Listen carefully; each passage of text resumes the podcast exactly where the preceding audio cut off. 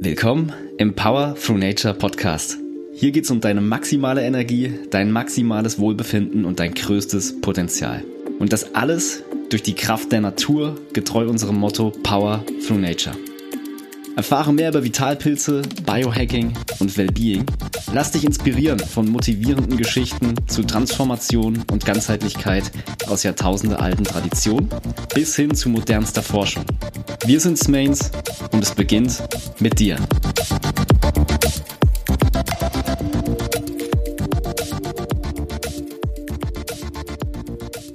Heute zu Gast bei uns Javi Haarmeister. Sie kann man wirklich als Powerfrau bezeichnen. Das erzählt sie auch in einer wirklich sehr coolen Story von Fitness-Influencerin über Hashimoto bis jetzt zur Sinfluencerin. Sie hat ganz, ganz viele Frauen, die sie mit ihrem Content berührt und hat viele Tipps zu Hashimoto, Bücher geschrieben und ähm, eine unglaubliche Achterbahn hinter sich. Eine sehr spannende Story, die du hier im Interview erfährst. Viel Spaß! Hallo und herzlich willkommen, Javi. Wie geht's dir? Hi, ja, fantastisch geht's mir tatsächlich. Äh, ich freue mich sehr auf unser Gespräch. Ja, mega, weil wir haben ja auch schon, ich war bei dir ja schon im Podcast, ähm, wir machen schon einige Zeit was zusammen. Uns mhm. verbinden ja einige Themen. Deswegen freue ich mich sehr, dass du heute auch wieder hier bei uns dabei bist. Denn es geht darum, den Begriff Ganzheitlichkeit oder unseren Slogan Power Through Nature fassbarer zu machen. Und ich glaube, du bist ein mega gutes Beispiel dafür. Ähm, deswegen heute, wenn man so schaut bei dir, was du so alles machst, ist das ja schon ziemlich krass. Du hast deine eigene Textagentur, äh, du hast mehrere Bücher geschrieben, bist Familienmama, alles unter einem Hut sozusagen. Und wenn man bei dir aber so ein paar Jahre zurückspult, war das ja noch nicht immer so. Das heißt, ist ganz cool mal zu sehen, wie sich das so entwickelt hat. Wo hat es denn angefangen? Also wenn wir jetzt mal, ich glaube 2017 oder so hat deine Journey, nenne ich sie mal, ist da gestartet.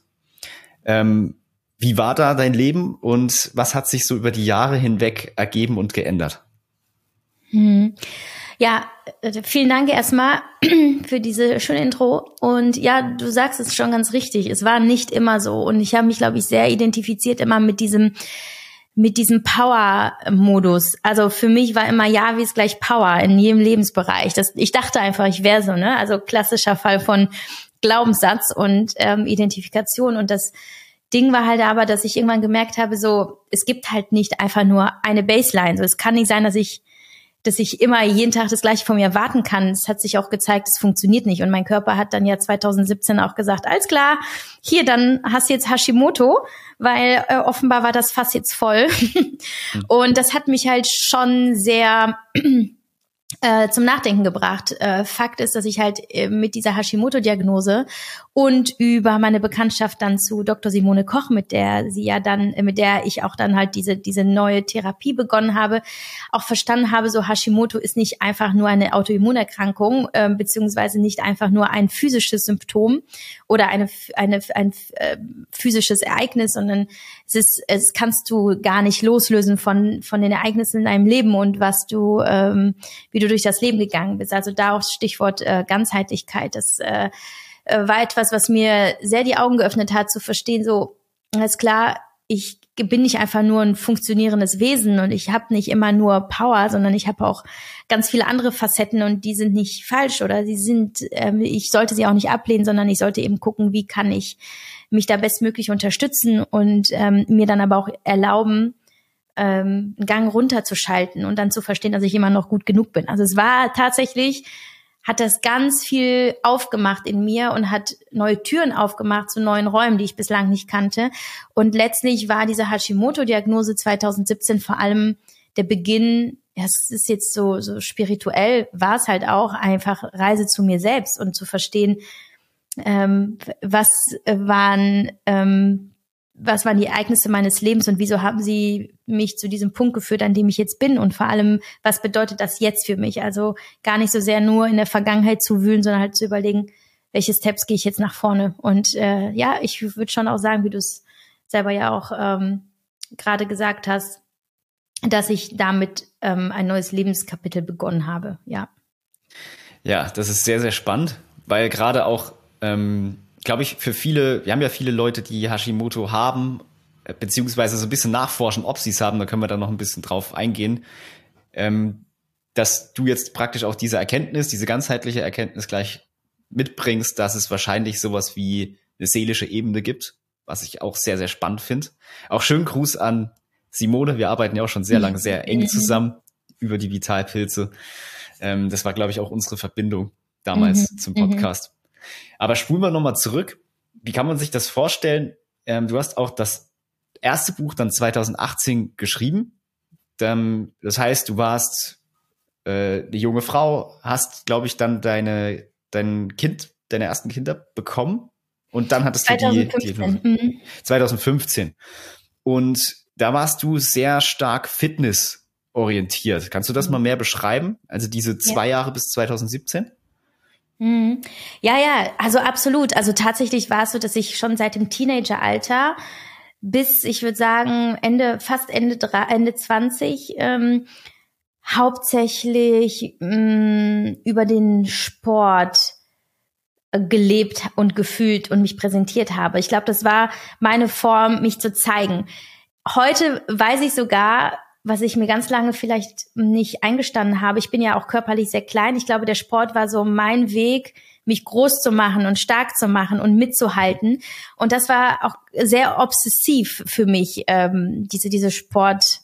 Äh, Sucht, kann man schon fast sagen. Yeah. Und ähm, somit konnte ich mir irgendwie nie vorstellen, keinen Sport zu machen und nicht auch meinen Körper in eine bestimmte Art und Weise zu formen. Mit der ersten Schwangerschaft, also das erste Kind kam 2015 zur Welt, fand schon langsam ein Umdenken statt, beziehungsweise ein wenig davor, weil bei mir wurde schon eine vorzeitige Menopause diagnostiziert und es hieß, ich könnte keine Kinder mehr bekommen. Also eigentlich hieß es, ich sei okay. jetzt schon unfruchtbar. Ähm, und das heißt, 2014 habe ich schon angefangen, ähm, so langsam in die Richtung zu denken, mh, hm, vielleicht ist da irgendwas schiefgelaufen bislang und habe dann zum Beispiel weniger Sport gemacht, habe mit Meditation begonnen, was ich vorher nur so in Ansätzen ein bisschen hier hin und da ausprobiert habe, aber es dann so richtig zu fühlen, nicht nur als Trend aufzunehmen, sondern mich wirklich dieser, diesem neuen Heilungsweg zu öffnen und zu überlegen, okay, vielleicht erlaube ich mir im Leben mehr als einfach nur Salat aus der Tupperdose so. Und dann kam aber die erste Schwangerschaft, dann bin ich erstmal wieder nach der Schwangerschaft noch auf diesem Standard-Javi-Weg gewesen, so wie wirst du schnell wieder fit? Das dann auch bei Instagram präsentiert. Fitness war immer noch mein, mein Weg. Dann habe ich aber irgendwann offen darüber geredet, dass ich ja eigentlich auf natürlichem Wege keine Kinder bekommen konnte. Also ich habe meine Kinder nur mit Hormonen zeugen können, also mit einer Hormontherapie. Und natürlich auch bin ich festen, bin ich der festen Überzeugung auch mit dem Umdenken und mit der neuen Lebensweise. Aber Fakt ist auch mit medizinischer Unterstützung. Ähm, und das habe ich dann irgendwann bei Instagram erzählt und habe gemerkt, das Interesse war mega groß an eben diesem Schatten in meinem Leben, dass ich nicht nur die perfekte Javi mit dem perfekten Sport und so war, sondern eben was, was waren so die Elemente, die, die zeigen, dass ich eigentlich super viel gestruggelt habe. Und da habe ich mich dann wirklich getraut, mehr eben von diesem Weg zu erzählen. Und dann kam eben das Buch, das habe ich schon 2017 geschrieben, mein, meine Autobiografie, bis es weh tut. Und ähm, die erschien dann 2018. Und spätestens da, wo ich wusste, und es war so meine Intention, als ich das Buch auch geschrieben habe, ich werde einfach alle Masken runternehmen. Ich werde jetzt einfach wirklich komplett die Wahrheit erzählen. Und ich werde dieses Buch nicht schreiben, wenn ich das Gefühl habe, noch etwas filtern zu müssen. Und mit diesem Nackigmachen quasi war für mich dann wie ähm, so jetzt jetzt äh, wirst du nicht mehr so tun, als wärst du super und alles ist alles, alles ist easy und alles klappt, sondern jetzt wirst du wirklich diesen total authentischen und ehrlichen und auch dieben Weg gehen.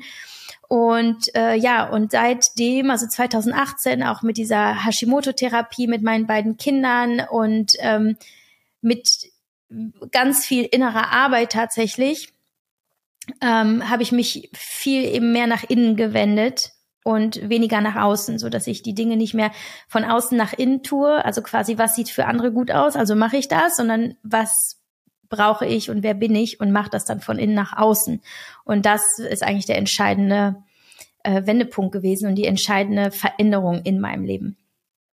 Ja, sehr spannend. Also praktisch kann man sich so vorstellen, ähm, dein erstes Buch, du hast ja dann noch, noch ein anderes geschrieben, ähm, war das praktisch genau zu dem Zeitpunkt, wo du wusstest, ich habe jetzt ähm, Hashimoto, jetzt muss ich was ändern und du hast dich dann sozusagen in dem Buch selbst reflektiert. Also das war der Wendepunkt?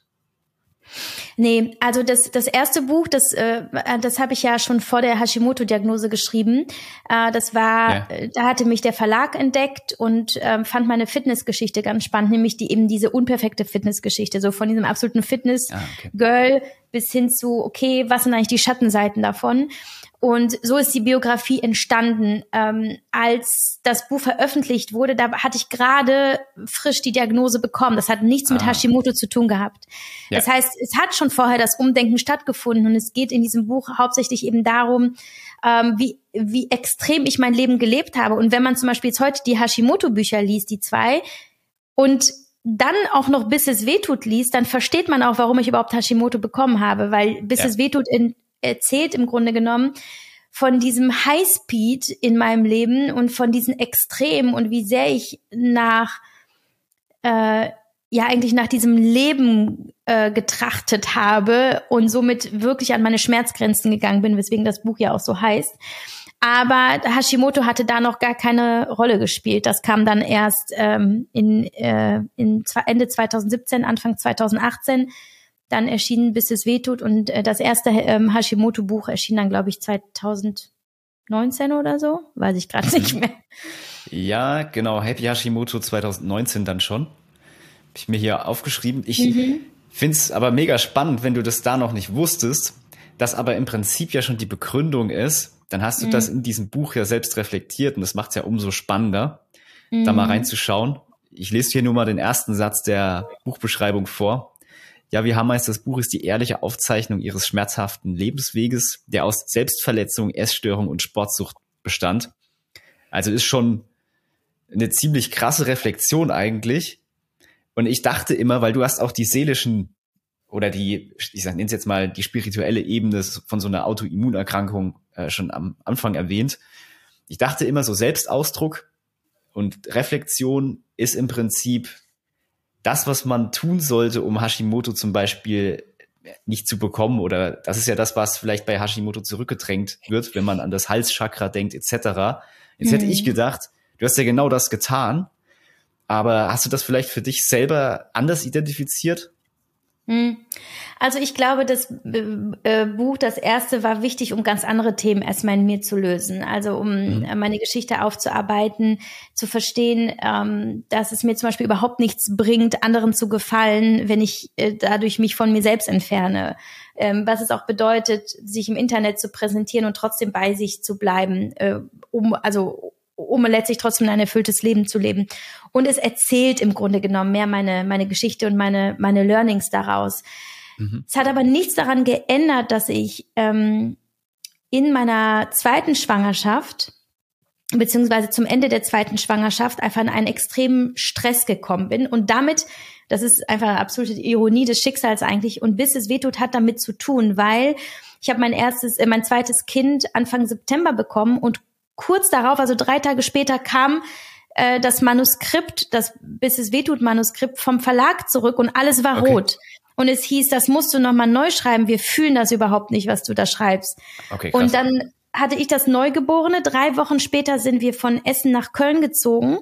Ähm, mein Mann hat, äh, der war eh nie da, hat immer viel gearbeitet. Ich war also mit einem Kleinkind und mit dem Neugeborenen zu Hause, habe Tag und Nacht das Buch neu geschrieben, habe den Umzug alleine gestemmt und ich hatte ja schon eine Schilddrüsenunterfunktion in der Schwangerschaft. Das heißt, sicherlich hat mein Leben vorgeleistet und, und letztlich das, diesen Weg zum Hashimoto jetzt geebnet, aber ausgebrochen ist es sicherlich am Ende durch diesen unfassbaren Stau von Gefühlen, von Stress, äh, von Druck, weil ich halt einfach versucht habe, alles zeitgleich in einer Phase, die für eine Frau nach der Schwangerschaft ja unfassbar sensibel ist. Also allein diese hormonellen Veränderungen. Also es ist ja auch eine andere Form oder beziehungsweise es, es gibt ja verschiedene Formen des Hashimoto und das ist ja die der, der postnatalen. Das heißt, durch die Hormonveränderungen ähm, plus eben ein gewisser Stresspegel und so können eben dazu führen, dass eben nach der Schwangerschaft Hashimoto auftritt. Und so war es bei mir auch. Also die hormonellen Veränderungen plus der Stress ähm, haben letztlich das äh, fast zum Überlaufen gebracht und dann ist es eben zu der zu Hashimoto gekommen, genau.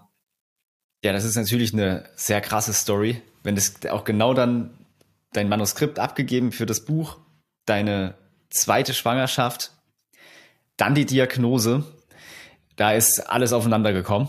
Also es war mhm. wahrscheinlich wirklich Schicksal. Ähm, und du hast dann praktisch lernen dürfen, was du heute halt lernst, Work-Life-Balance und so weiter. Ähm, siehst du das auch so, also dass das fast überlaufen musste, damit du das verstehst?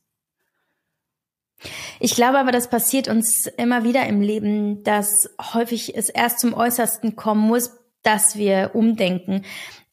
Ich glaube wirklich, das muss nicht sein. Ich bewundere Menschen und ich glaube, ich komme da langsam auch hin, die vorher den Stecker ziehen oder die vorher vom Gas runtergehen oder die merken, alles klar, ich gehe hier gerade in die falsche Richtung, ich gehe jetzt wieder zurück.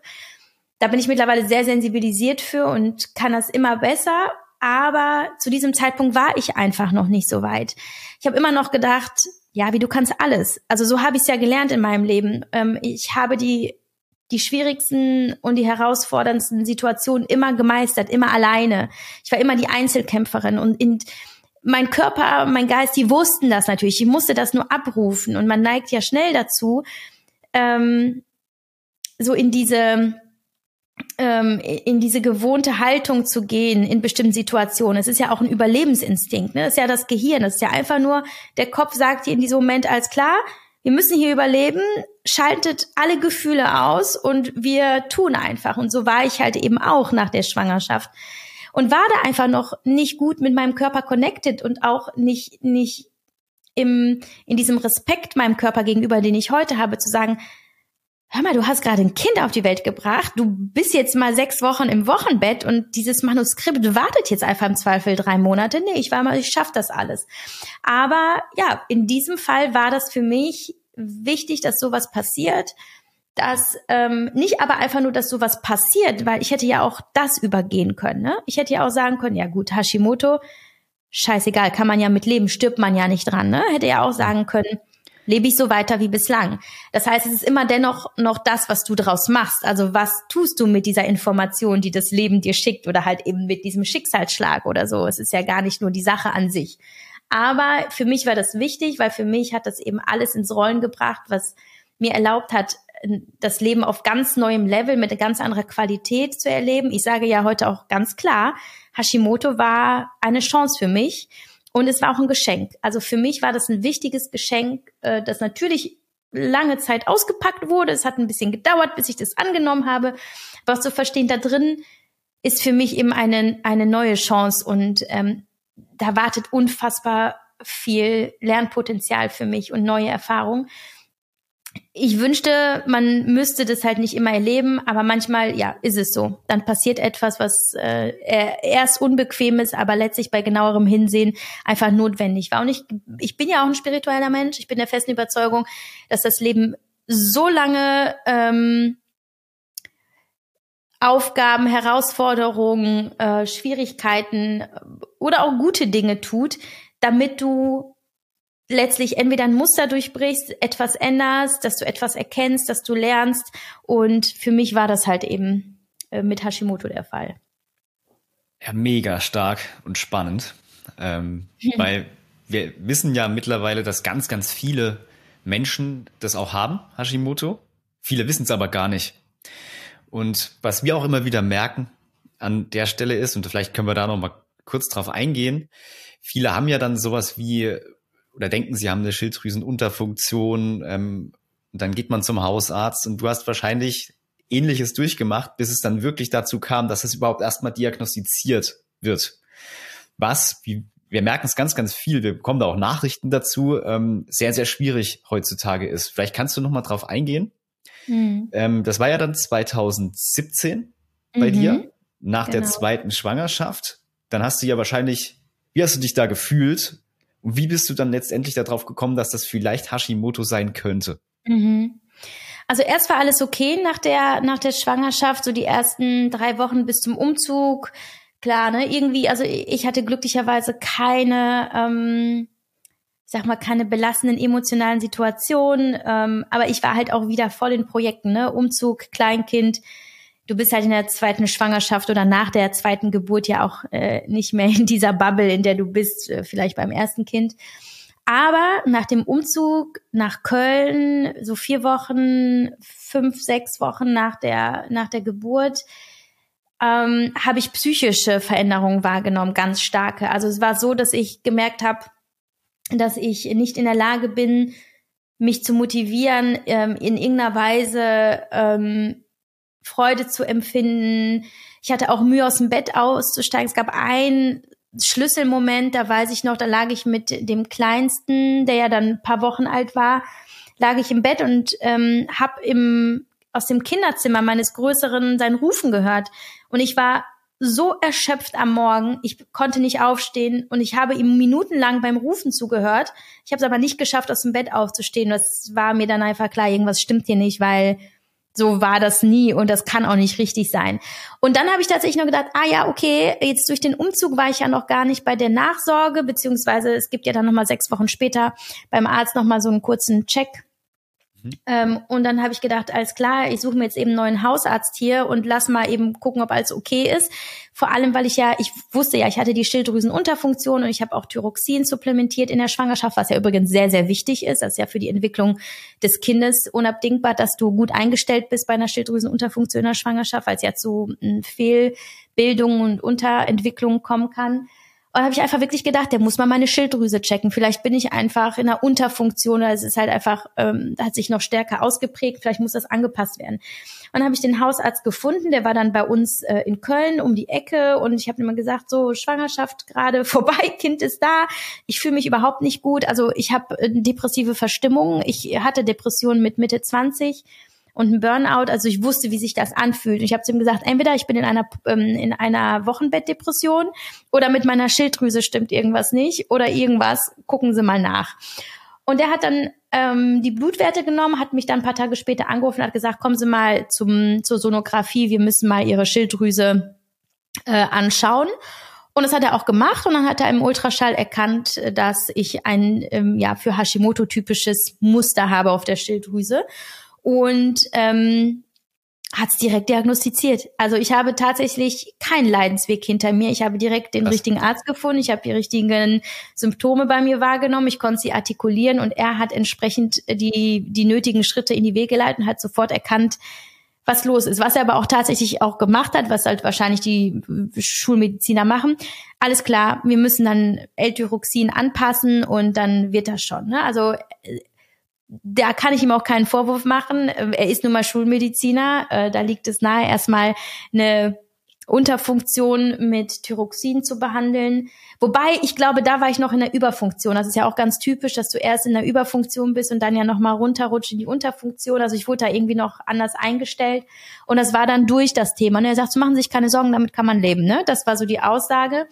Trotzdem weiß ich ihn sehr zu schätzen, weil auch als ich dann letztlich in die Therapie zu Dr. Simone Koch kam und sie sitzt ja in Berlin und ich in Köln, war das so, dass er mit uns kooperiert hat. Also sie sagte, was sie braucht und er hat dann die entsprechenden Blutwerte genommen und äh, wir konnten sie dann einfach an äh, Dr. Simone Koch entsprechend äh, vermitteln. Oder wenn sie uns ein Pröbchen geschickt hat, sie, das bräuchte sie jetzt, dann hab, bin ich mit dem Pröbchen dahin und habe äh, eben um äh, Blutabnahme zum Beispiel gebeten und das dann halt abgeschickt.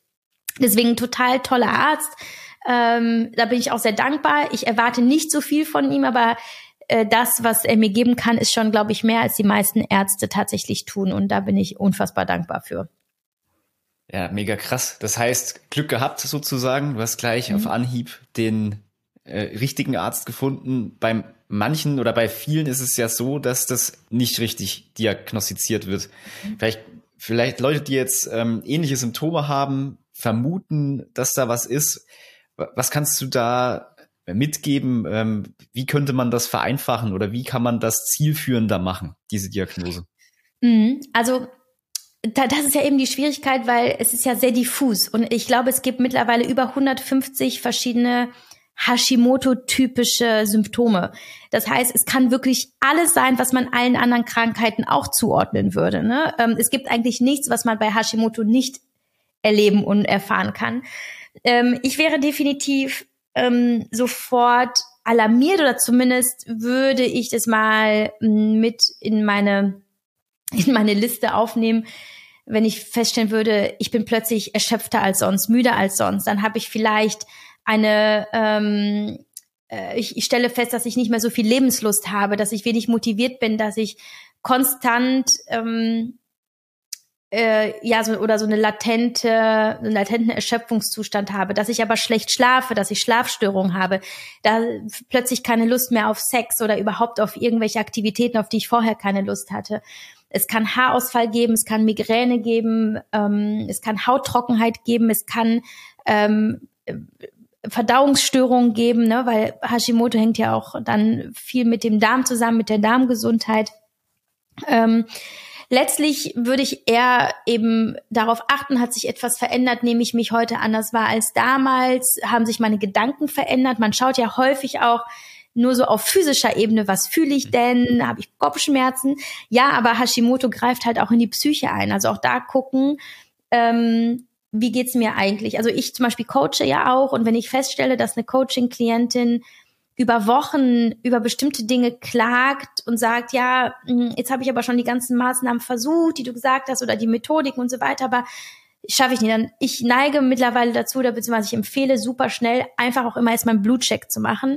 Und häufig klärt sich das mit, ähm, mit entweder der Diagnose im Bereich Schilddrüse oder Vitamin D3 oder Eisen. Ne? Das sind so die typischen Dinge, die dann schnell, ähm, äh, ja, oder wo schnell Mängel aufzuweisen sind, die eben mit diesen bestimmten psychischen Symptomen einhergehen. Also das ist etwas, was man ja relativ äh, neu macht, dass man bei psychischen Veränderungen oder bei depressiven Verstimmungen auch mal einfach ein Blutbild machen lässt, mhm. aber es ergibt halt einfach Sinn. Und auch bei Hashimoto ist es so, dass man sich unbedingt trauen muss, dass auch wenn man körperlich nichts spürt, aber man merkt, in der Psyche sind plötzlich Veränderungen da, dass man sich traut, damit auch zum Arzt zu gehen und zu sagen, ich nehme das wahr, ich würde mich freuen oder bitte lassen Sie mal Vitamin D3, Eisen und meine drei wichtigsten Schilddrüsenwerte, nämlich T3, T4 und TSH messen, damit ich ähm, da vielleicht der ganzen Sache auf die Spur kommen kann, weil sonst hat sich in meinem Leben eigentlich nichts verändert. Also es gab keinen Schicksalsschlag oder ähm, ich habe sonst in der Ernährung nichts geändert. Äh, ich sehe das eventuell eben in meinem in meinem Körper da würde ich dem gerne auf die und man muss halt aber auch äh, eventuell selber in die Tasche greifen gerade wenn man einen einen Hausarzt hat, der vielleicht nicht unbedingt kooperiert. Es gibt ja welche, die sagen, nö, das zahlt die Kasse eh nicht, das machen wir vielleicht alle drei Jahre und gibt's ja leider. Es gibt ja auch freie Labore, die man beauftragen kann mit einem Schilddrüsenprofil.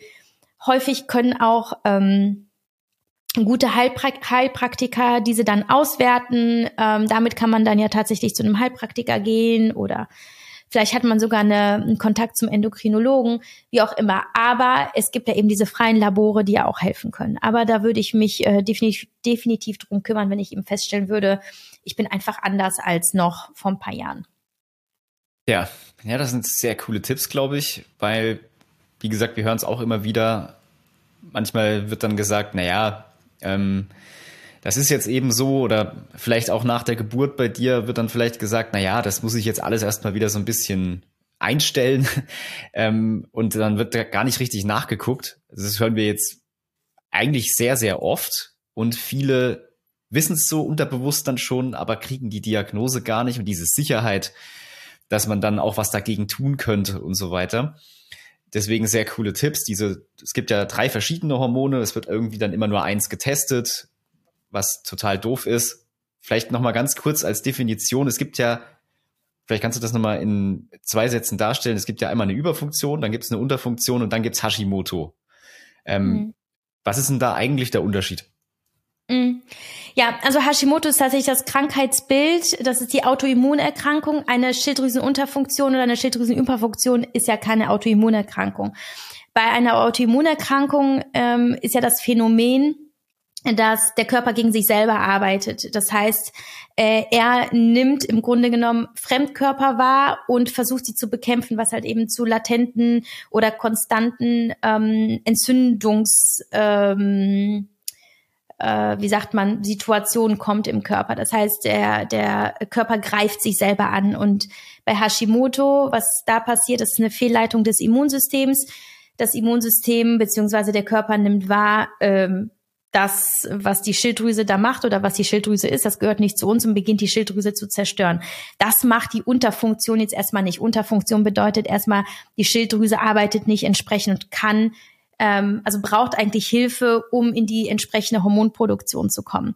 Das ist, ähm, das lässt sich halt einfach nochmal anders behandeln oder schneller gut behandeln, indem halt wirklich zum Beispiel einfach ein bisschen hormonell was hinzugeführt wird. Ähm, und was, äh, da müsste mich jemand korrigieren, wenn ich falsch bin, aber meine Information ist, dass eine Schilddrüsenunterfunktion ja auch keine äh, Verdammnis ist. Ne? Das bleibt nicht ein Leben lang. Das heißt, man kann ähm, temporär in der Unterfunktion sein. Es kann sich aber, wie gesagt, nach der Schwangerschaft wieder einpendeln. Die Schilddrüse braucht gar nichts mehr. Es ist halt also kein ähm, unheilbares Krankheitsbild. Hashimoto ist unheilbar. Also ist einmal Hashimoto da, ähm, wird es eben so als Krankheit im Körper bleiben. So. Ähm, ja, und ist halt einfach schwerer behandelbar, weil es kann eben zu Schwankungen kommen. Man muss halt immer wieder schauen, äh, was äh, braucht der Körper jetzt gerade, beziehungsweise braucht die Schilddrüse vielleicht gerade mehr Hormone oder weniger. Da muss man stärker dranbleiben. Man geht quasi auch sensibler durchs Leben, dadurch halt auch eingeschränkter, weil hier geht es einfach ganz klar darum, entzündungsarm zu leben beziehungsweise zu essen, ähm, Entzündung zu reduzieren, den Körper maximal zu entlasten, damit er halt eben nicht permanent in dieser Kampfstellung ist. So, ich äh, darf mich jetzt entspannen, ich muss nicht permanent meinen eigenen Körper angreifen. Und äh, ja, also insofern ist es halt ein anderer Lebensweg mit Hashimoto, als wenn man halt eben wirklich nur mal eine Inter Unterfunktion hat, die, die dann auch wieder gehen kann, wenn Leben, Essen, ähm, auch Schlaf und so weiter äh, in die regulären Bahnen kommen. Ja, mega wichtiger Unterschied, ähm, das auch nochmal zu wissen, weil da hängen viele fest zwischen diesen ganzen Begrifflichkeiten und beim Hausarzt und der Test und so weiter. Das heißt, cool, da nochmal praktische Tipps zu haben ähm, für mhm. diejenigen, die in dieser Schleife sind, weil die hast du ja sehr schnell durchbrochen. Das heißt, du hattest dann die Diagnose bei deinem Hausarzt und wie hast du dann oder wie bist du dann zu Simone gekommen? Hm. Ja, das war ähm, ein ganz lieber Tipp aus meinen Follower-Reihen. Da schrieb mir ein, ich hatte das äh, zwei Monate später, glaube ich, mal bei Instagram erzählt mit Hashimoto und ähm, auch so ein bisschen, ja, tatsächlich berichtet, dokumentiert, wie es mir geht. Und dann schrieb mir eine Followerin, ja, in Berlin ist eine, die ist da top drin und ähm, was man ja heute weiß, ist äh, die, die Simone ja quasi die Koryphäe auf dem Gebiet der Autoimmunerkrankungen in Deutschland. Zu Recht übrigens. Und sie sagte mir, vielleicht wendest du dich mal an sie, vielleicht kann sie dir auch helfen. Ich habe mich dann tatsächlich an Simone gewandt und ähm, sie sagte, ja, ne, ist schwierig, ich bin eigentlich schon total ausgelastet. Aber ich war dann irgendwie zwei Monate später eh in Berlin geschäftlich und habe sie gefragt, ob sie da Zeit hätte. Und sie hat mich dann tatsächlich zu dieser Zeit dann in die Anamnese genommen und haben uns kennengelernt und haben eineinhalb Stunden sehr intensiv gesprochen. Ja, und damit hat's angefangen. Und ähm, plötzlich habe ich gelernt, was Hashimoto nämlich wirklich bedeutet, beziehungsweise wie man Hashimoto noch angehen kann und was es noch für alternative Möglichkeiten gibt, auch abseits von L-Tyroxin zum Beispiel da haben wir es ja mit dem Schild, äh, mit dem äh, mit dem ähm, natürlichen Schilddrüsenextrakt versucht aus ähm, aus Schwein. Das ist ja quasi die natürliche, äh, auch leider tierische äh, Alternative zum chemischen L-Tyroxin ähm, womit ich super gut gefahren bin, was aber die Krankenkasse nicht übernimmt, das musst du halt selber bezahlen. Ich weiß nicht, ob es heute anders ist, damals war es halt auf jeden Fall so. Ich bin, um es mal äh, ein bisschen vorzuspulen, nach einem Jahr schon in Remission gewesen mit, ähm, mhm. mit Simone. Remission bedeutet, ähm, du lebst symptomfrei. Ähm, Hashimoto ist ja nicht zu heilen, es ist ja, wird immer Teil meines Körpers bleiben. Ähm, äh, Remission bedeutet aber, du lebst beschwerdefrei. Das heißt, du hast dich, ob jetzt medikamentös oder äh, über den Lebensstil oder eben im besten Fall über beides vielleicht, hast du dich in einen Zustand geführt, wo du das gar nicht wahrnimmst, dass du Hashimoto hast.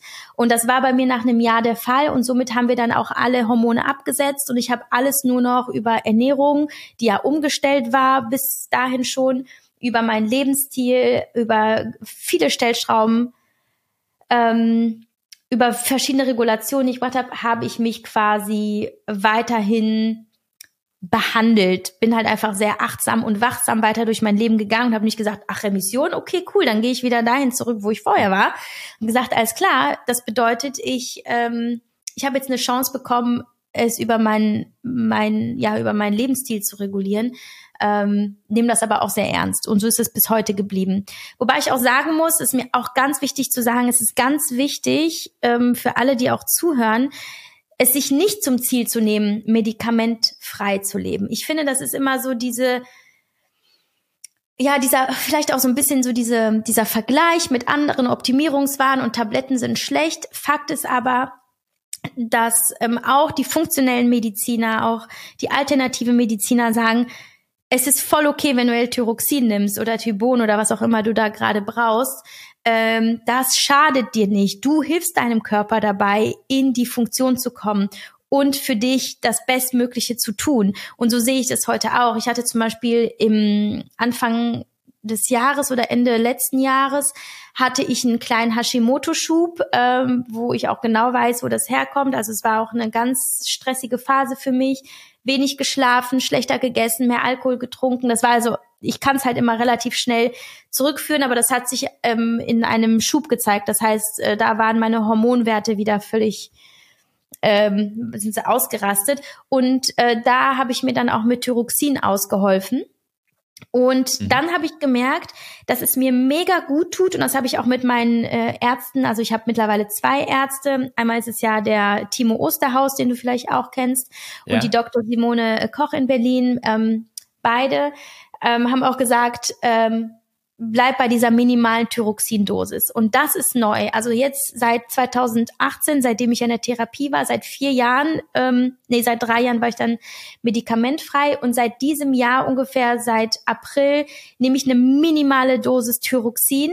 Und ich muss sagen, mich davon zu lösen, perfekt sein zu müssen, perfekt in dem Sinne von, ich brauche nichts, ich löse alles über meinen Körper.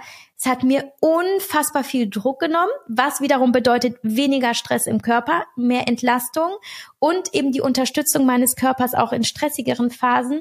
Voll okay. Und ich, ich vernehme überhaupt keine Nebenwirkungen. Ich fühle mich nicht belastet, im Gegenteil. Und ähm, deswegen betone ich das auch immer wieder, weil viele natürlich schreiben, wie komme ich denn vom Thyroxin weg? Ja, vielleicht ist es jetzt gerade gar nicht der Moment dafür, ist nicht der Ansatz. Mach es dir nicht zum Ziel, mach dir da keinen Stress. Äh, wichtiger ist wirklich, dass du alles tust, was deinem Körper hilft, gerade einfach klarzukommen und im besten Fall ähm, ja sich gesund anzufühlen. Ja, mega gut. Also auch das ist Ganzheitlichkeit. Das haben wir hier auch schon in vielen verschiedenen Gesprächen gehört, dass nicht nur Naturheilkunde oder Körper muss alles alleine schaffen und so weiter, sondern eben auch die Integration von beiden Seiten wichtig ist. Wenn es mhm. halt mal ein kleines Medikament dazu ist. Aber eben auch die andere Seite, dass man kann eben auch nicht aus der wissenschaftlichen Sicht die Naturheilkunde verteufeln, sondern wenn man beides einfach verbindet, hat man wahrscheinlich die besten Ergebnisse logischerweise. Und das ist ein sehr cooles Beispiel, was du hier bringst, ähm, was das auch nochmal untermauert. Deswegen sehr, sehr cooler Punkt ähm, dass man und, äh, durchaus beide Max, Seiten. Noch was anderes, was ich noch sagen wollte, weil was zu dem passt, was du sagst, nicht nur Medikamente, aber auch Supplemente, ne? Auch da mhm. vernehme ich immer noch ganz viel so aus, ich habe eine große Hashimoto-Community, dieses, oh nee, der Körper muss das doch alles alleine. Wir sind doch so ausgestattet als natürliche Wesen, dass wir doch mit allem klarkommen. Und dann sage ich immer, Quatsch, ja, vor zwei Millionen Jahren oder vor 2000 Jahren war die Umwelt aber auch eine ganz andere und wir hatten ja. ein ganz anderes Stresslevel, wir hatten ganz andere Umwelteinflüsse. Du kannst nicht mehr sagen, dass wir so als natürliche Wesen auf die Welt gekommen sind und jetzt noch heute im 21. Jahrhundert exakt genauso funktionieren. Das ist ja eben das, was äh, wir häufig als, als diese ja als diese Challenge oder als große Herausforderung wahrnehmen, dass wir eigentlich jetzt für das Leben, so wie es ist, gar nicht gemacht sind. Und es ist nur logisch und wichtig und richtig, dass es ähm, das Unternehmen Wege suchen, wie ihr zum Beispiel, ähm, wie können wir unseren Körper heute unterstützen? Und wenn ich dann zum Beispiel zeige, was ich an Supplementen nehme, und dann kommt ja ganz viel so, das kann ja nicht gesund sein, ne? Also warum nimmt man denn sowas? Ich würde doch einfach ein bisschen mehr Brokkoli essen oder Fisch, dann bist, hast du doch alles, was du brauchst. Und dann musst du halt sagen, Ja, aber mit Hashimoto hast du eine, einen viel höheren Nährstoffbedarf. Du hast einen so hohen Verbrauch, ich zum Beispiel Vitamin D3 oder Magnesium. Ich brauche eine höhere Dosis und das weiß ich aber, weil ich zum Arzt gehe und der guckt sich das Blutbild an und sagt mir, da ist ein Mangel und dann esse ich aber viel Gemüse, kommt aber trotzdem nicht hin, weil gerade bei Hashimoto wird ja alles enorm verbraucht, weil das System ja ständig auf Hochtouren ist. Und es ist voll okay. Schau dich um, wie viele wunderbare Stoffe es gibt, ob aus der Natur oder meinetwegen auch aus der Fabrik. Ja, also ich bin da natürlich auch eher ähm, im Team Natur, aber es gibt so vieles, was du nehmen kannst, um dich einfach zu unterstützen. Verschließ dich dem nicht. Das ist doch eine mega Chance, sich dem eben zu öffnen, was da ist, sich auch dieser Punkt Hilfe, ne, du zu verstehen, es ist okay, Hilfe anzunehmen oder nach Hilfe zu fragen, sei es eben im sozialen Kontext oder eben auch über Supplemente, über Medikamente, einfach um, um sich diesen, diesen Druck von den Schultern zu nehmen, alles alleine schaffen zu müssen, was in einem, ja, so, so schwierigen Zustand des Körpers, wo es eh ja ohne Ende Kampf gibt, was ja nur noch mehr Stress macht, was niemandem etwas bringt. Ja, also ich denke auch, dass die Zahlen das zeigen. Wenn man jetzt sagt, ich weiß nicht, 10 Prozent oder 10 Millionen Leute haben wahrscheinlich Hashimoto, man weiß es ja noch nicht mal ganz genau, ähm, mhm. dann gibt's extrem viele Leute, die das gar nicht wissen, die Probleme im Darm haben, dann Allergien zum Beispiel. Auch da ist das Immunsystem extrem gefordert. Dann weiß man mittlerweile auch, glaube ich, 20, 30 Prozent der Menschen haben irgendwie Schlafprobleme. Das heißt, da fehlt dann schon mal ein extrem großer Part der Regeneration. Dann hat man Böden, die nicht mehr die Nährstoffe liefern können in der Ernährung und damit entsteht ein ganz großes oder ein extremer Bedarf im Prinzip an verschiedenen Sachen, die man zuführen müsste. Und niemand weiß so wirklich darüber Bescheid. Deswegen denke ich auch ein ganz, ganz wichtiger Punkt, gerade wenn man sowas hat, ähm, damit zu arbeiten. Sehr, sehr cool. Ähm, deswegen, du hast dann Simone kennengelernt, dann wahrscheinlich auch ein paar Sachen geändert. Was waren denn, du hast gerade schon gesagt, ein ähm, natürliches Hormon aus Schwein, das habe ich jetzt zum Beispiel noch gar nicht gehört. Was waren noch so zwei, drei faszinierende Fakten, die du vorher so gar nicht bedacht hättest, was du mit Simone vielleicht geändert hast? Ja, ich war total schockiert, weil als der erste Therapieplan von Simone kam, stand da drin, ich soll abstillen. Ich sag, wie übergriffig ist das denn, ne? Also wie kann mir denn eine andere Mutter sagen, ich soll jetzt mein Kind abstillen? Hm. Hab dann aber natürlich äh, mal überlegt und wusste einfach, wie unfassbar recht sie hat. Ich hab, das Kind war ja zu dem Zeitpunkt schon zehn Monate alt. Es war ja, es war ja versorgt. Es ist ja auch, ne, ist ja auch egal, jede Frau kann es für sich selber entscheiden. Aber ja. was bei mir das Stillen eigentlich bedeutete, war, ich hatte ein Mammutbaby, es hat mich leer gesogen, es hat mir den Rest meiner Energie äh, wirklich aus dem Körper gesaugt. Und das aber auch nachts. So, ich war halt wirklich im Zwei-Stunden-Takt habe ich gestillt. Dieses Baby war nicht satt zu kriegen. Beziehungsweise, was da auch sicherlich mittlerweile eine Rolle spielte, war gar nicht mehr nur Hunger, sondern einfach auch äh, Beruhigung, Mama-Nähe und so weiter. Ich dachte so, Gott, jetzt muss ich mein Baby abstillen, nur weil die Simone das sagt.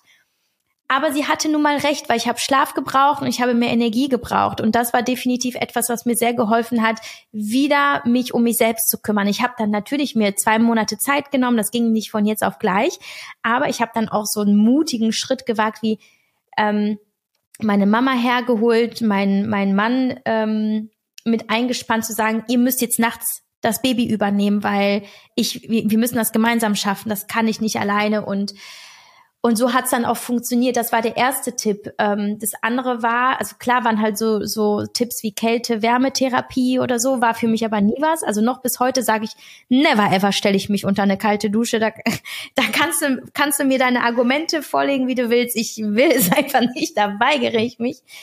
Aber was für mich, glaube ich, der, der auch nachhaltigste und wichtigste Durchbruch war, dieses, ich muss gar nichts. Wenn ich will, liege ich jetzt den ganzen Tag auf dem Sofa. Wenn ich will, dann gehe ich jetzt einfach spazieren, statt zu arbeiten. Und spazieren gehen ist genauso gut wie Sport. Also ich muss gar nicht Leistungssport machen. Ich muss ja gar nicht so viel körperlich, geistig. Es ist auch okay und ich bin voll okay, wenn ich einfach mal einen Tag nur Javi bin. Also dahin gehend mich, mich, ähm, ja, zu mir, also zu mir hin, aber auch so von dem Leistungsthema ein bisschen zu entfernen und ja, am Ende einfach zu entspannen. Eigentlich ist es das, ich habe gelernt zu entspannen, was ich vorher nicht konnte. Loslassen, entspannen, kein ähm, Highspeed nonstop von morgens bis abends, Ruhe zu suchen. Ich habe ähm, seitdem ist Schlaf zum Beispiel für mich das Allerwichtigste. Also gestern bin ich zum Beispiel um neun Uhr schlafen gegangen und habe bis halb sechs gepennt. Das sind fast neun Stunden. Ähm, und das aber auch zu verstehen, ich brauche das, um mich wirklich gut und fit zu fühlen. Und ich sehe es sofort, also wie an meinem Körper, ähm, an meiner geistigen Fähigkeit, an meiner Gesundheit. Das heißt, ich priorisiere Schlaf und helfe mir da auch gerne mal nach. Also ich nehme gerne halt eben auch zum Beispiel euren Sleep Drink da, äh, äh, wie heißt der nochmal? Der heißt nicht Sleep Drink, ne? Ähm, das ist unser Mushroom Tea. Mushroom Aber Sleep Tea, ist richtig. Genau. Ja. Genau, und äh, sowas äh, total gerne oder auch mal Melatonin oder halt einfach eigentlich bist du ja schnell selber so im Rhythmus. Aber da auch zu sagen, ich investiere in guten Schlaf, das hat sich auf jeden Fall verändert äh, in Luft, ähm, in Meditation, in Yoga. Also gar nicht so sehr dieses, ich muss viel tun mit meinem Körper. Und ich habe zum Beispiel auch das Prinzip ähm, des HIT-Trainings und des Intervalltrainings äh, hinterfragt. Da weiß man aber heutzutage, dass es gerade bei Frauen mit Hormonen ähm, Disbalancen, aber auch bei Autoimmunerkrankungen ein unnötiger Stressfaktor sein kann, zum Beispiel einfach diese, diese harten Hit-Workouts zu machen, die ja für einen gesunden Menschen durch diese stressige Belastung, die da ja in diesem Moment stattfindet, ja voll okay ist.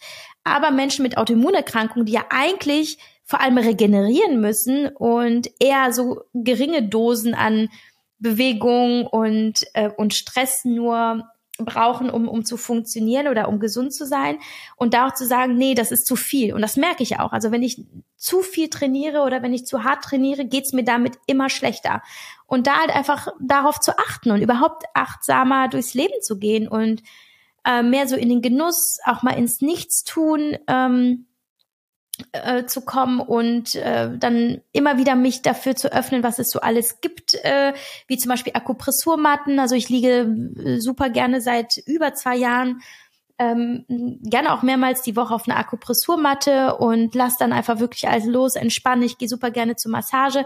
So Dinge, für die ich mir vor fünf Jahren never ever Zeit genommen hätte. Eine halbe Stunde auf der Akupressurmatte, da kann ich doch gleich eine halbe Stunde Sport machen. Oder ich kann auch mal eben ein neues Buch schreiben. So, also auch da zu sagen, Fakt ist, ich habe nun mal Hashimoto, ich kann es nicht ändern, aber dann passe ich meinen Lebensstil entsprechend an, damit ich damit gut leben kann. Ne? Es ist halt einfach eine klare Konsequenz und Entscheidung. Ja. Ja, sehr coole Punkte. Ich denke auch, dass wenn man das so alles hört und liest und sieht, was du über die Jahre hinweg alles gemacht hast, dass Stress da der ein sehr krasser Faktor war. Das kann man auf jeden Fall so äh, unterschreiben. Ähm, deswegen Balance, ein sehr cooles Thema und Stichwort. Aber du hast das alles auch im zweiten Buch verarbeitet, äh, 2019, Happy Hashimoto, und zwar mit der Simone zusammen. Und da hast du das mhm. alles so ein bisschen beschrieben. Mhm. Ja, das Besondere an diesem Buch ist ja, wir haben sowohl im den medizinischen Part, also Simone erklärt, was wirklich da passiert im Körper und ähm, was die Forschung weiß und was sie aus ihrer Erfahrung weiß. Und ich bin eben die Patientin, die aus ihrer Erfahrung berichtet, nicht nur in der Therapie mit Simone, sondern auch, was habe ich gefühlt, wie bin ich damit umgegangen, was habe ich für mich umgesetzt. Und ähm, mein Thema ist ja schon noch vor Hashimoto, ja auch Persönlichkeitsentwicklung und, und Lebensführung und so. Das, das konnte ich gut kombinieren und eben davon erzählen, was ich einfach in meinem Alltag, also ganz praktisch umsetze und was ich für mich verändert habe und womit ich gute Erfahrungen gemacht habe. Genau, insofern ist dieses Buch ähm, eben, glaube ich, so ein, so ein, was auch ja äh, tatsächlich extrem gerne und viel gelesen wird und, und gekauft wird, was uns total freut. Ich glaube, das ist halt eben hilfreich, sowohl die Identifikation mit einer Betroffenen äh, zu haben während äh, dieses Leseerlebnisses, als auch aber eben das, äh, ja, das medizinische Verständnis dafür zu entwickeln, beziehungsweise auch zu äh, erfahren, was, äh, ja, was geht da wirklich vor im Körper und was braucht er. Also auch ähm, geht es in diesem Buch darum, welche Supplemente ergeben Sinn, was tut gut, was ist eher nicht gut und ähm, wie ernähren wir uns, also worauf verzichten wir und worauf setzen wir und ja, und Simone bietet somit äh, das, das fundierte Wissen aus, aus der Wissenschaft, aus der Medizin und aus ja, ihrer eigenen Erfahrung, weil sie selber ja auch Hashimoto betroffen ist. Ne? Also sie ist ja mhm. ebenfalls ähm, erfahren, was auf diesem Gebiet angeht, äh, was auf diesem, ja, auf diesem Gebiet passiert.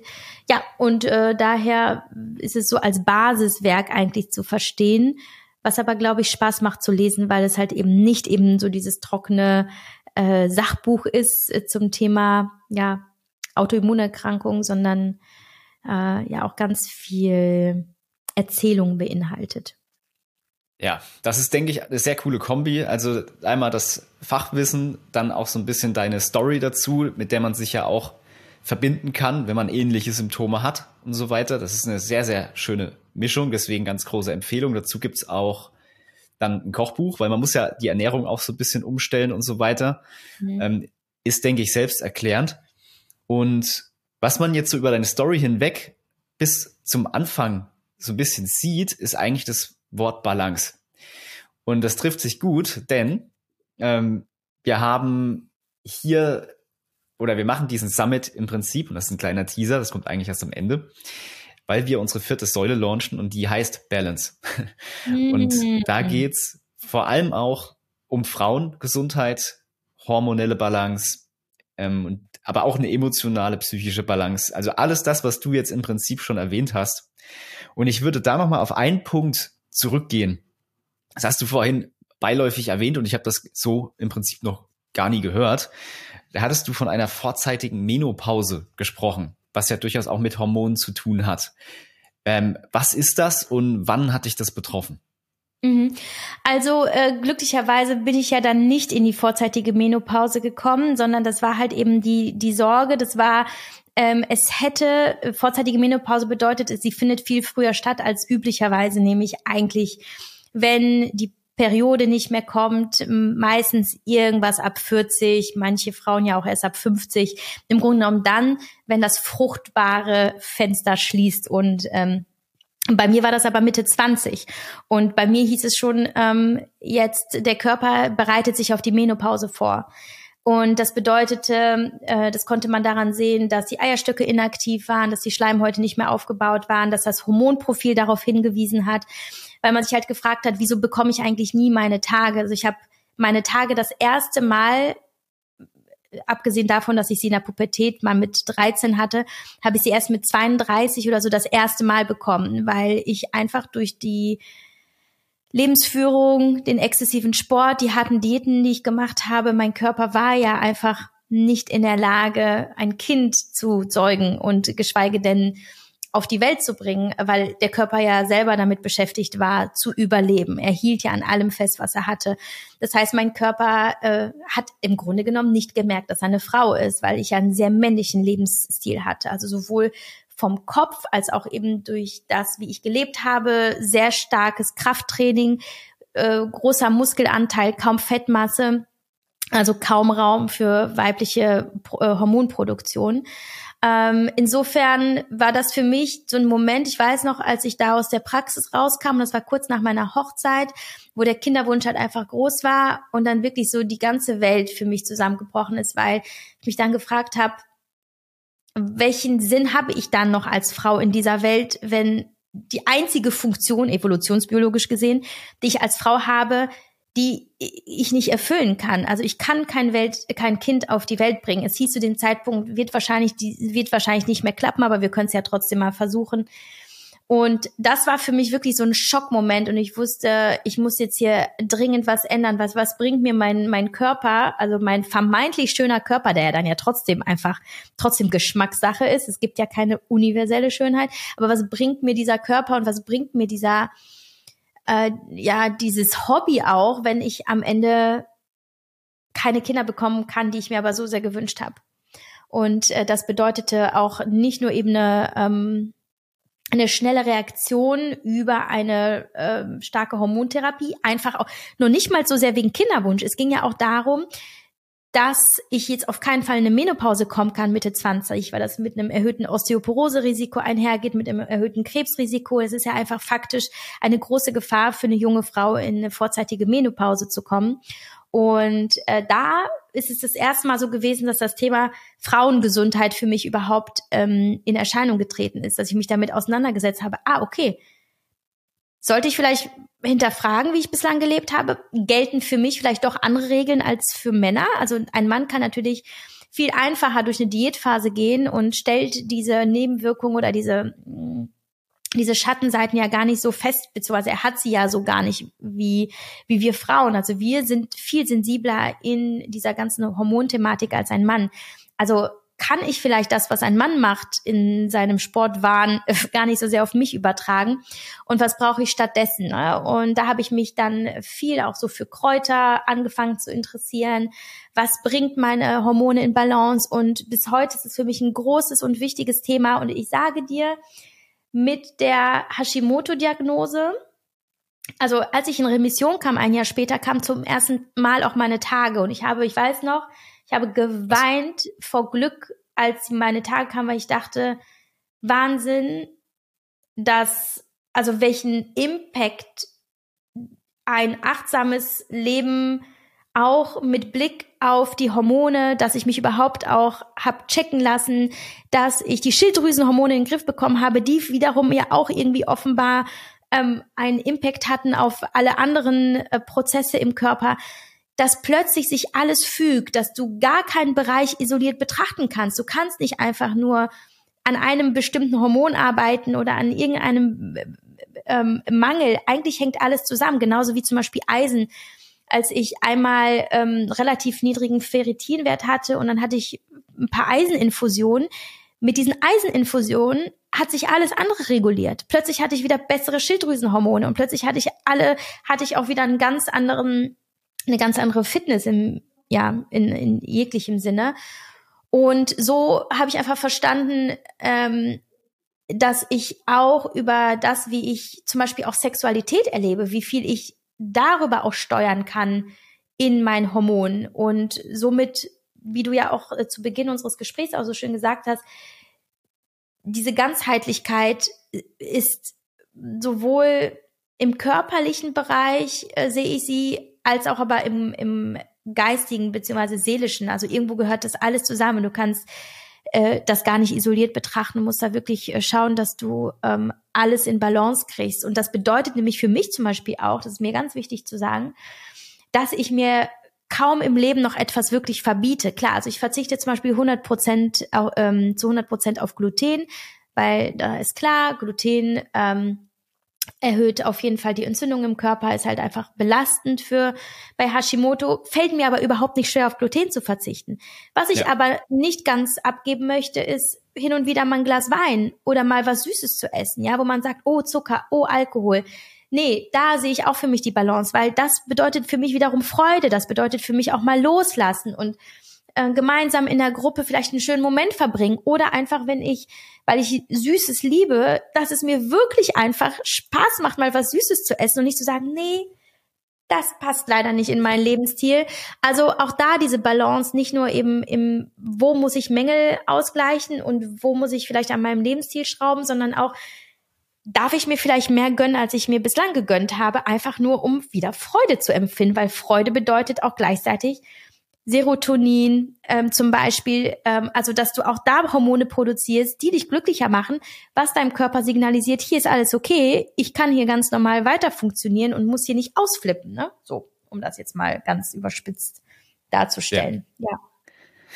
ja mega spannend. Also ich glaube, das ist sehr, sehr passend. Ähm, das heißt, du hast über die ganze, deine ganze Journey hinweg dich im Prinzip einmal am Anfang gleich mit Hormonen beschäftigt, dann natürlich über die Schilddrüse hinweg mit Hormonen. Äh, Melatonin haben wir auch gehört. Äh, Serotonin ist wichtig, etc. Wir müssen das alles ganzheitlich in Balance bringen. Und ich glaube, das, oder das ist sehr cool, weil du hast jetzt nicht nur über Hashimoto und so weiter die ganzen Bücher geschrieben, du gibst es immer oder reflektierst das und gibst es dann weiter an andere Menschen, sondern du hast jetzt auch, wie ich gehört habe, einen Workshop zum weiblichen Zyklus weil du da deine ganzen Erfahrungen, die du über die Jahre sammeln konntest, reingepackt hast. Das ist sehr spannend. Erzähl mal, worum es da geht. Ja, äh, super gerne. das ist mein Lieblingsthema. Ich bin froh, dass du das anschneidest, weil ähm, wir machen ja in meiner Textagentur Typed ganz viele Workshops, aber die drehen sich normalerweise um Kommunikation. Also Kommunikation in, in Unternehmen, bei Social Media, äh, Bücher schreiben, also im Grunde alles, was mit Sprache zu tun hat, weil das ja auch letztlich mein Background ist ähm, äh, aus beruflicher Sicht. Aber ich äh, habe irgendwann festgestellt, dass ich nicht einfach nur ein berufliches Sein habe und ähm, dort eine bestimmte Rolle erfülle, sondern ich bin ja trotzdem Javi und ich bin ja trotzdem mein Körper und ich bin trotzdem meine Emotionen und ich kann das gar nicht trennen. Und ähm, vor eineinhalb Jahren ähm, kam eine Frau in mein Leben, ähm, die äh, Dr. Mirjam Stark. Sie ist Wirtschaftspsychologin und eben Zyklusexpertin, Beraterin. Und sie hat das Thema Zyklus in Unternehmen, aber auch in Privathaushalte, in Schulen gebracht und sagt nämlich, was total unterrepräsentiert ist, sind diese vier Zyklusphasen ähm, im, im, ja, im, in, in der Frau oder bei allen Menschen, die eine Gebärmutter haben, die ähm, nicht nur ein eine hormonelle Komponente haben, also dass sich quasi ja durch diese verschiedenen Phasen ja auch äh, die Hormone bzw. das Progesteron und auch das Östrogen verändern und so weiter und dass es was mit uns macht, sondern dass es eben diese emotionale Komponente gibt, die bedeutet, dass du halt einfach auch emotional durch verschiedene Phasen gehst und dass es aber nicht bedeutet, dass du sie als Belastung wahrnehmen musst oder dass sie falsch sind und dass du sie unterdrücken musst, sondern dass du damit wunderbar arbeiten kannst, dass es eben keine Belastung ist eigentlich, sondern eine Superkraft werden kann, wenn du dich dem zuwendest. Und so habe ich seit anderthalb Jahren gelernt, ähm, wie ich eigentlich als Frau auch funktioniere und auch auf individueller Ebene. Also was kommen für Themen bei mir hoch? Ähm, warum brauche ich eigentlich fast auf den Tag genau immer ein ähm, ja, also warum kommen dann bestimmte Gedanken, bestimmte Gefühle hoch? Was machen sie mit mir? Wieso treffe ich meine Entscheidung besser in einer anderen ähm, Zyklusphase und nicht in dieser und so weiter? Also es ist unfassbar faszinierend und ich habe es sogar mittlerweile in mein Unternehmen eingeführt. Wir sind ja ähm, mit einer Ausnahme nur Frauen bei Typed und wir beginnen unser, unser Wochenmeeting, unser Weekly immer mit einem Zykluscheck. Also jede sagt mal, wo sie gerade in der Phase steht, ja, okay. was uns nämlich total hilft zu verstehen, was braucht sie gerade? Ist sie gerade eher vielleicht in diesem Projekt ähm, äh, besser platziert oder in einem anderen? Also arbeitet sie gerade eher lieber zurückgezogen ähm, oder kreativ? Und ist sie gerade expressiver, weil sie ja vielleicht Zyklusphase 1 ist, also äh, quasi nach der Periode und hat mehr Power oder ist sie gerade kurz davor und braucht halt einfach eher Ruhe. Und so entwickelt sich nicht nur ein besseres Verständnis für die Bedürfnisse der anderen Person, sondern auch ein schönes Miteinander, auch im beruflichen Kontext. Und so habe ich mir über, überlegt, ich möchte unbedingt mehr über das Thema Zyklus sprechen, weil es für mich, ähm, ich würde sagen, der größte Gamechanger war in meinem, in meinem Leben. Zu verstehen, dass ich ein zyklisches Wesen bin und welchen immensen Unterschied das für mich ausmacht, mich zu verstehen und mich zu tragen durch diese vier Zyklusphasen, zu wissen, was in mir passiert, da auch äh, sowohl mehr ins Fühlen zu kommen, aber auch in die Distanz teilweise auch zu sagen, ah ja, klar kommt das gerade und klar fühle ich das gerade, weil ich bin gerade hier und da, also lasse ich mir jetzt Zeit und dann gebe ich mir eher das statt das, weil das ist vielleicht jetzt nicht dran, das ist erst später dran.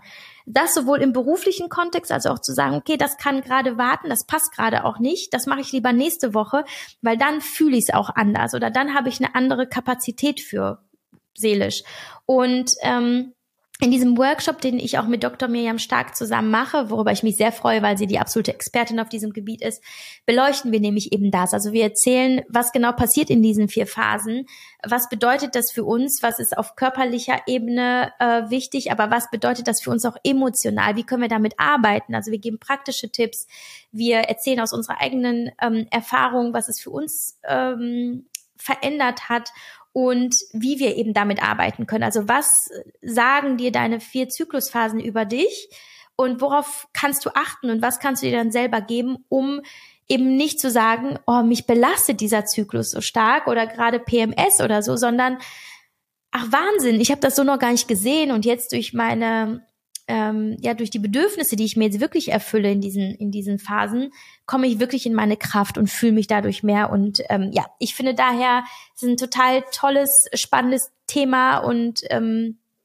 Und eben aus eigener Erfahrung kann ich sagen, das ändert so viel, wenn man sich selber versteht äh, und wenn man seinen Körper versteht, wenn man lernt, auf ihn zu hören und dann eben nicht die Symptome zu übergehen oder das, was der Körper spricht ja letztlich auch über den Zyklus zu uns, sondern das ernst zu nehmen. Und ähm, was es dann eben bedeutet, mit seinem Körper zu arbeiten und nicht gegen ihn und nicht zu sagen, oh scheiß PMS, bin ich froh, wenn meine Tage vorbei sind, sondern zu sagen, oh, wie wahnsinnig schön, wie nutze ich das jetzt für mich?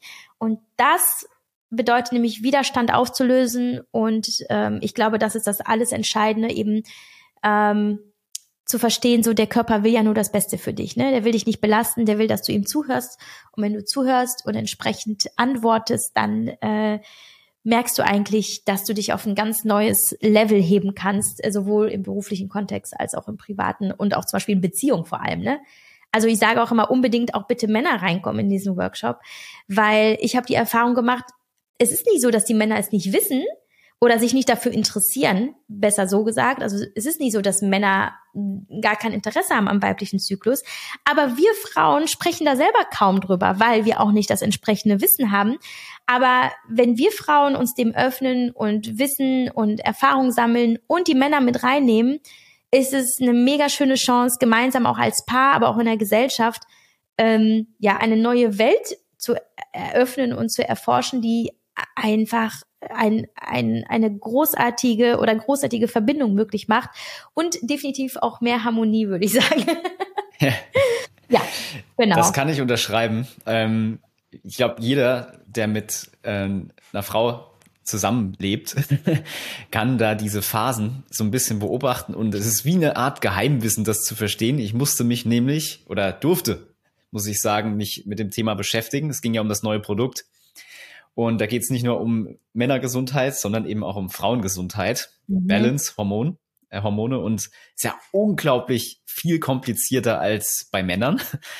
Und das mhm. war erstmal wie, ja, ich dachte, das kann ja gar nicht sein. Wieso ist das so komplett anders? Aber es macht dann total Sinn, auch evolutorisch bedingt und so weiter, dass eben Frauen ganz anders ähm, Zyklus gesteuert sind als Männer, die haben einen ganz anderen Hormonhaushalt und so weiter. Und das war sehr faszinierend zu sehen und dann auch zu beobachten. Also ich kann es jedem Mann nur mhm. empfehlen, sich damit zu beschäftigen, weil das dann wie so ein, also manch, manchmal versteht man Frauen als Mann einfach nicht. Geht einfach ja, aber nicht. weil die aber Frauen glaub, sich selber nicht verstehen, weißt du, Max? Die verstehen ja. sich selber nicht. Und das ist nämlich das Thema. Und ähm, ich, wenn, wenn ich mit einer Frau spreche, die, die, und ich äh, erzähle dann erstmal was vom Zyklus, dann merkst du selber, die, die hat selber noch gar nicht verstanden, dass sie die verschiedenen Phasen hat und vor allem, was darin passiert und hat noch gar nicht die Zusammenhänge ihrer emotionalen, aber physischen ähm, Befindlichkeit festgestellt mit ihren Phasen. Und ähm, ich glaube eben auch, also irgendwo darf die Frau sich dem öffnen und dann aber auch mehr darüber reden und den Mann mit reinholen. Aber ja. klasse, auch wenn es Männer gibt, die ganz unabhängig von der Frau sich dem auch öffnen, weil ich glaube, ähm, das ist schon, wie du sagst, super spannend und es macht auch wirklich Spaß dann, wenn du dann siehst und du siehst es dann auch plötzlich in deinem Umfeld schneller als die Person selber, in welcher Zyklusphase sie sich vielleicht mal äh, befinden. Also ja, auf jeden Fall großes Passion-Thema für mich und äh, freue ich mich total, äh, dass das auch immer mehr Anklang findet in der Gesellschaft und ähm, ja, ja. Leute sich öffnen. Ja, das ist mega cool. Also vor allem, ich finde es auch sehr stark, dass ihr das ähm, auch wahrscheinlich für andere Agenturen etc., also auch B2B anbietet. Also es ist jetzt nicht nur für Privatpersonen, sondern ja, genau. im Unternehmen auch extrem wichtig, dass man versteht, wann haben Frauen jetzt ein Leistungshoch und dann vielleicht ja, nicht ein Leistungstief, aber eben eine andere Phase. Das auch zu verstehen ist essentiell. Deswegen, wir verlinken das hier. Einmal ist im November, aber vielleicht auch ein paar, ja, vielleicht kommt das ja noch ein paar Mal wieder, der, der ganze Workshop. Ja. Sehr zu empfehlen, richtig cooles Wissen, passt jetzt natürlich perfekt zu unserem Thema auch Balance. Mhm. Deswegen absolute Empfehlung hier, das ganze Hormonwissen reingepackt in einen Workshop mit gleich zwei Expertinnen. Deswegen findet man das hier unten drunter einmal in der Beschreibung. Und ich kann dieses Gespräch eigentlich nur zusammenfassen mit krasse Story. Äh, du hast einiges erlebt, ab und gleichzeitig verarbeitet reflektiert und weitergegeben. Und das ist halt sehr, sehr cool. Also auch in verschiedenen Phasen das zu sehen. 2018 das Buch, wo im Prinzip die Ursache schon gezeigt wurde, was da kommt. Ne? für Hashimoto, dann die Diagnose und dann sozusagen, man könnte es jetzt getrennt beobachten, das was ich sehr, sehr spannend finde. Und es gibt noch viele andere Sachen. Das Kochbuch hat mir jetzt nur kurz erwähnt. Du hast auch ähm, Strong, nennt sich das, Impulse für Selbstliebe, Glück und Zufriedenheit. Also auch da geht's wieder um die Balance. Ähm, sind Karten, habe ich gesehen, die man da mhm. verwenden kann. Vielleicht auch so ein bisschen Workshop-artig oder mit sich selbst, um sich in Einklang zu bringen, was ja essentiell ist für diese ganzen Themen, die wir gerade hatten deine große Hashimoto-Story, wo du auch allen und deiner ganzen Community zeigst, wie sie damit perfekt leben können. Und jetzt das Hormonthema, was uns wiederum verbindet. Das hört gar nicht auf. Also eine mega coole Geschichte. Und vielen, vielen Dank, dass du hier warst. Das war sehr, sehr spannend. Ich glaube, viele konnten sich mit dir hier perfekt verbinden. Und wenn du jetzt noch einen Satz oder zwei loswerden willst an alle Zuhörer, mach das bitte jetzt. Ja, unbedingt. Also ähm, zum Leben äh, gehören die Tiefs genauso dazu wie die Hochs. Also ich glaube nicht nur bei Hashimoto, nicht nur beim Thema Hormone, in allem. Also für mich war es so, so, so wichtig. Also siehst du, merkst du, ne? Einen Satz sagen kann ich nicht. Ich brauche direkt wieder noch mal eine halbe Gerne. Stunde. Ähm, nee, also einfach wirklich dieses ähm, da gar nicht mehr zu kategorisieren und gar nicht zu sagen, das eine ist schlechter als das andere, anzunehmen, wenn es auch gar nicht gut läuft, anzunehmen, wenn es mal weh tut, anzunehmen, wenn es wenn es traurig macht, wenn es dunkel ist. Ähm, also diese Polarität ist so, so wichtig für alle Erfahrungen, die wir machen in diesem Leben. Und es ist eigentlich zu verstehen, dass es so wunderbar ist eigentlich auch. Und ähm, das bedeutet, dass es ähm, dass wir alles halt genauso erfahren können, also sowohl das, das Positive durch das Dunkle als auch andersrum. Äh, und ja, das ist, äh, glaube ich, das, was ich zuletzt noch sagen möchte. Und ja, vielleicht kommt dazu ja noch ein Buch 2023. Oh, das sind wir aber Als gespannt. kleiner Spoiler. Ja, ja, ja. ja. Das heißt, fleißig folgen auf Insta, da wirst du das wahrscheinlich dann irgendwann ankündigen. Ja, klar. Da gibt's viel zu entdecken. Mega cool. Und ich würde sagen, das war ein sehr, sehr cooles Interview mit dir. Ähm, Danke. Alle Links gibt's hier unten und vielen, vielen Dank, dass du da warst. Danke auch an dich. Alles jo, Liebe und alles Gute für das Produkt. Ich bin gespannt. Ich erwarte ja, es in meinem, in meinem Postfach demnächst. In meinem Das bekommst du. okay. Vielen Dank. Danke dir. Ciao. Ciao, ciao. Vielen, vielen Dank für das Hören oder Sehen des Powerful Nature Podcasts. Das freut uns wirklich sehr. Deswegen möchten wir dir was schenken. Wir haben dir hier unten in den Show Notes ein kostenloses E-Book verlinkt. Und zwar kannst du dort alles darüber lesen, was die vier größten Vitalpilze der Welt alles so können, ähm, wo die herkommen und ein bisschen was auch zu unserer Story. Also unten klicken und dann ein kostenloses E-Book abstauben. Wir freuen uns natürlich riesig über jede Form von Bewertung, Kommentar, Like, Abo oder wie auch immer man das nennt. All das kannst du bitte da tun, wo du das entweder hörst oder auf YouTube, wo du es siehst. Da kannst du nämlich auch kommentieren. Also schreib uns einen lieben Kommentar, wie du die Episode gefunden hast oder wenn du neue Anregungen hast. Vielen, vielen Dank und bis zum nächsten Mal. Ciao.